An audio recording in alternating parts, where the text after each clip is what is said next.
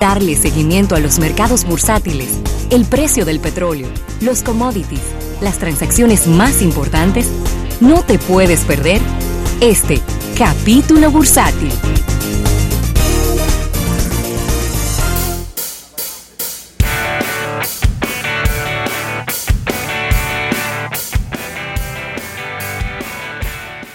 Dar las gracias a nuestros amigos del Banco Popular. Banco Popular a tu lado siempre. Bueno, Rafael, y bueno, más adelante te voy a dar ya la realidad de cómo están los índices bursátiles de los Estados Unidos, pero te puedo ir adelantando que tanto Caterpillar como Home Depot han empujado, ¿cómo se diría? Han empujado o han alado, no sé, han empujado han alado o han llevado hacia abajo el principal índice bursátil, que es el Dow Jones, porque han tenido, como han alado, ¿verdad? Sería. Pasa que en inglés, en inglés es un poco diferente ese tipo de, frases.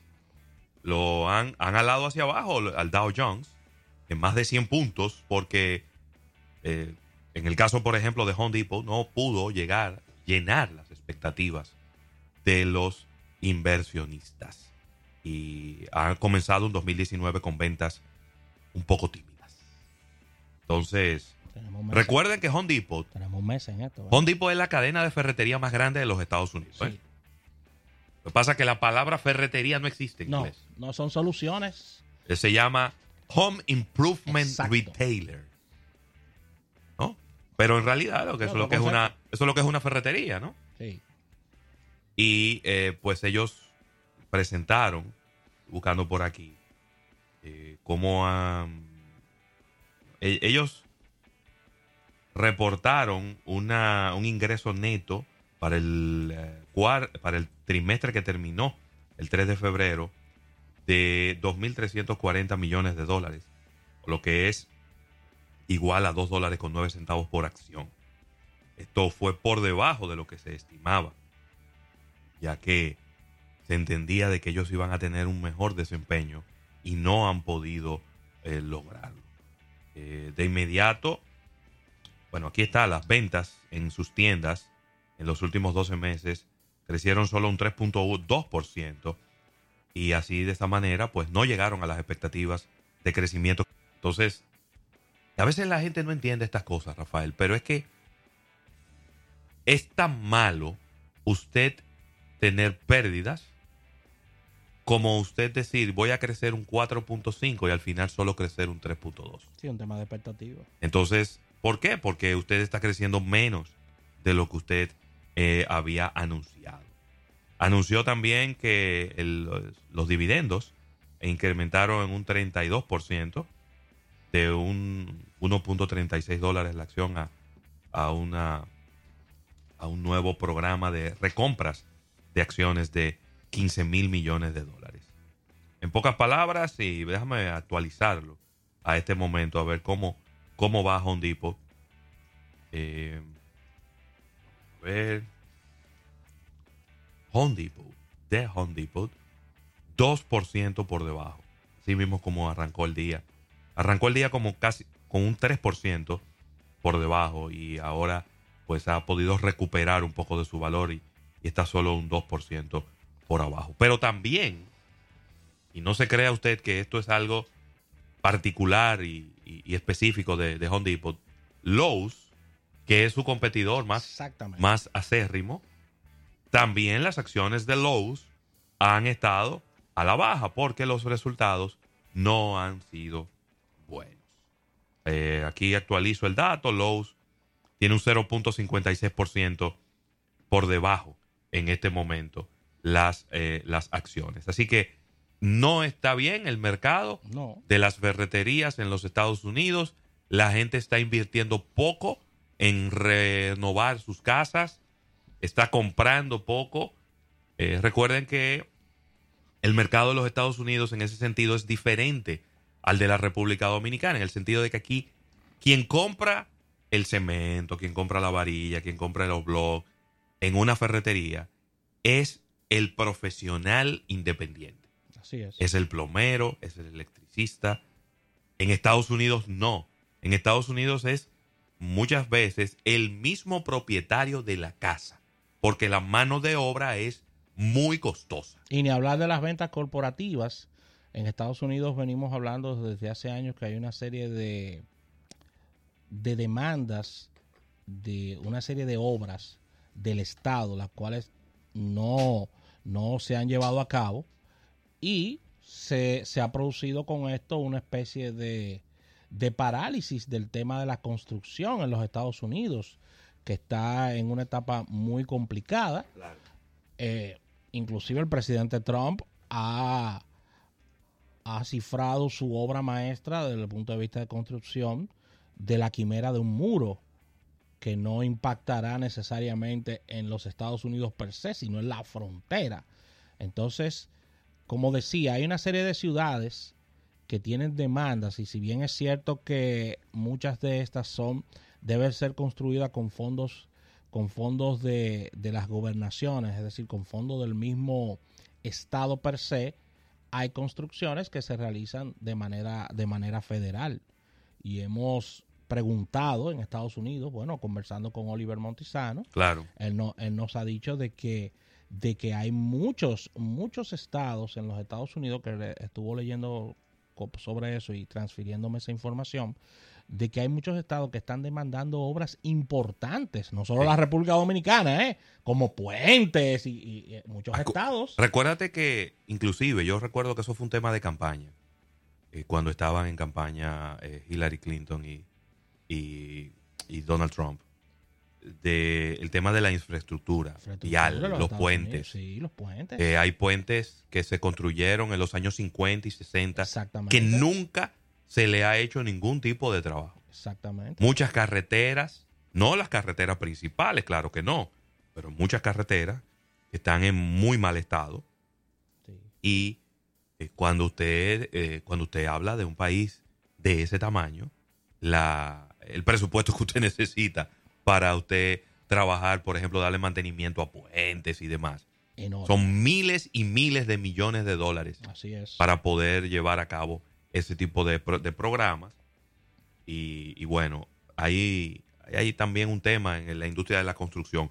Otra de las empresas que está jalando hacia abajo al Dow Jones es Caterpillar. Y ya lo veníamos hablando desde el trimestre pasado, Sí, que la industria de la construcción en sentido general mundial. está muy mal y que Caterpillar pues cada vez está presentando resultados que no se corresponden con las expectativas que se esperaban de ellos. Entonces, ahí está lo que está ocurriendo, actualizando actualizando el dato, déjame ver en este momento cómo está cómo están la, el, el- el Dow Jones. Vamos a ver. Ta, ta, ta. Pero mira, se ha ido se ha ido recuperando si se quiere, porque empezó cayendo 100 puntos esta mañana y ahora está inclusive positivo. 3, casi 4 puntos. 26.095, es decir, que ha, ha podido ir eh, ganando y recuperando lo perdido por los resultados de estas dos empresas que estamos hablando, señores, de que son dos empresas de 30 que han presentado resultados negativos.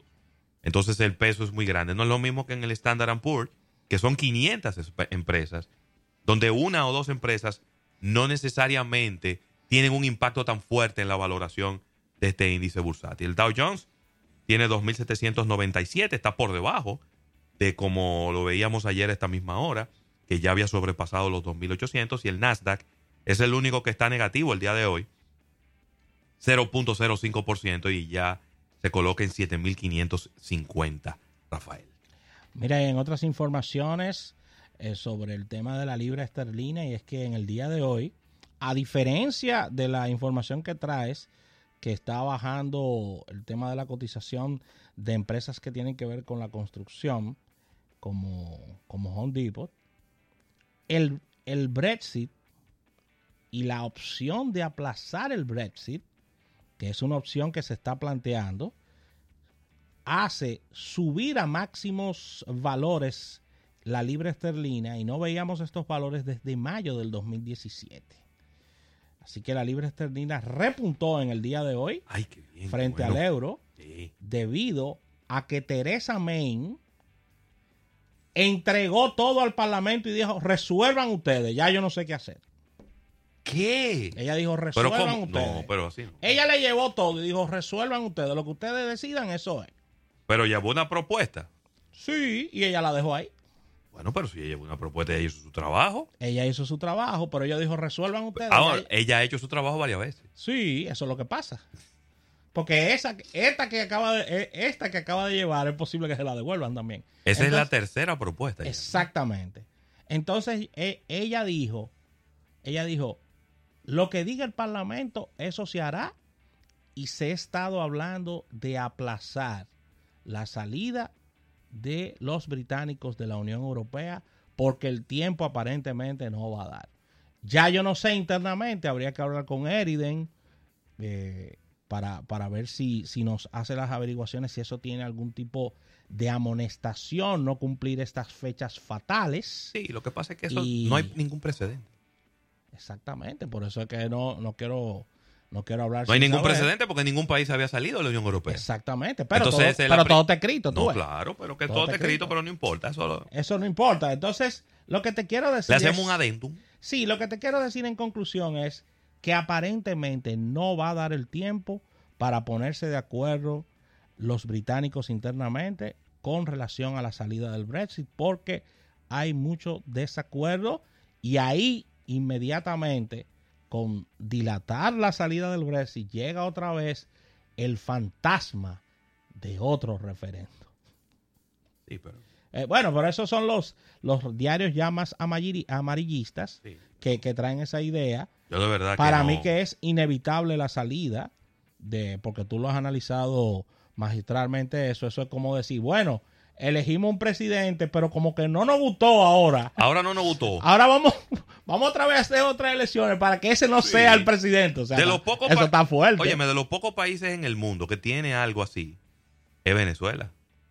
Venezuela. Que el, el- recuerden que en Venezuela, y eso, eso fue un invento de Chávez, tú sabes, de las tantas, de los tantos disparates que inventó Chávez. Sí. Eh, en Venezuela el periodo es de seis años. Ajá. Entonces, en la constitución nueva se estableció que a los tres años, es decir, a la mitad del periodo, Sí. se puede hacer un referéndum Pero en- para decirle al presidente, nosotros, nosotros no estamos contentos con lo que tú estás haciendo. está bien, pero, pero Chávez no tenía ni Venezuela un referéndum de un referéndum. No, no, no.